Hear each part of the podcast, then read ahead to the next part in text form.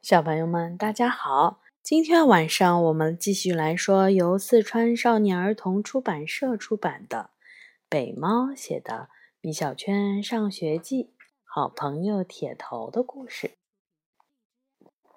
很好笑的事儿。十一月七日到十一月十日，十一月七日，星期五。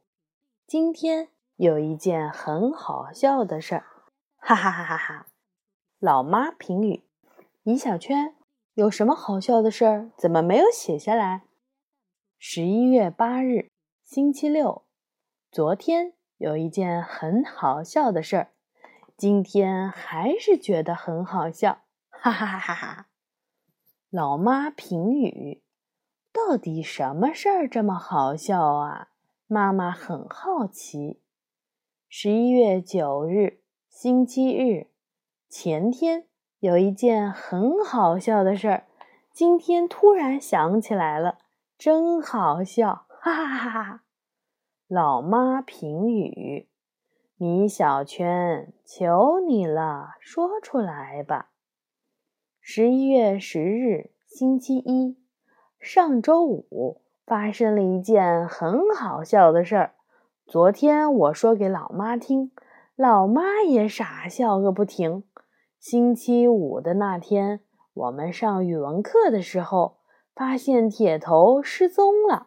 后来才知道，铁头走错班级了，在隔壁的一年级四班上了半节课以后，铁头才发现这不是自己的班。铁头跑出一年级四班的时候，四班的同学都笑疯了，哈哈哈哈哈！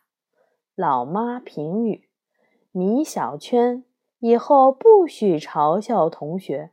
还有，妈妈，我的笑怎么可以叫傻笑呢？应改为妈妈听后嫣然一笑。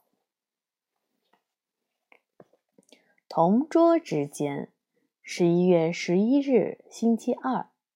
今天一大早，魏老师站在讲台上。公布了上周的小测验成绩，我们班的车迟真厉害，三科都是一百分。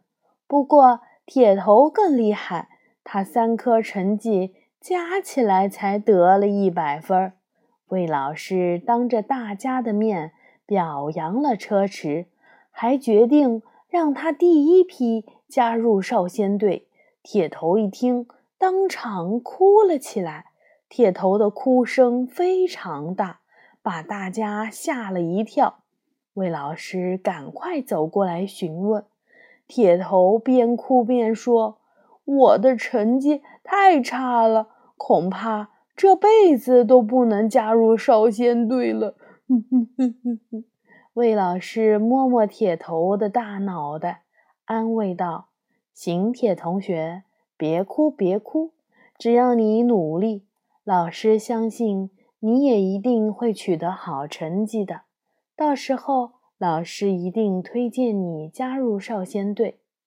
铁头还是哭个不停。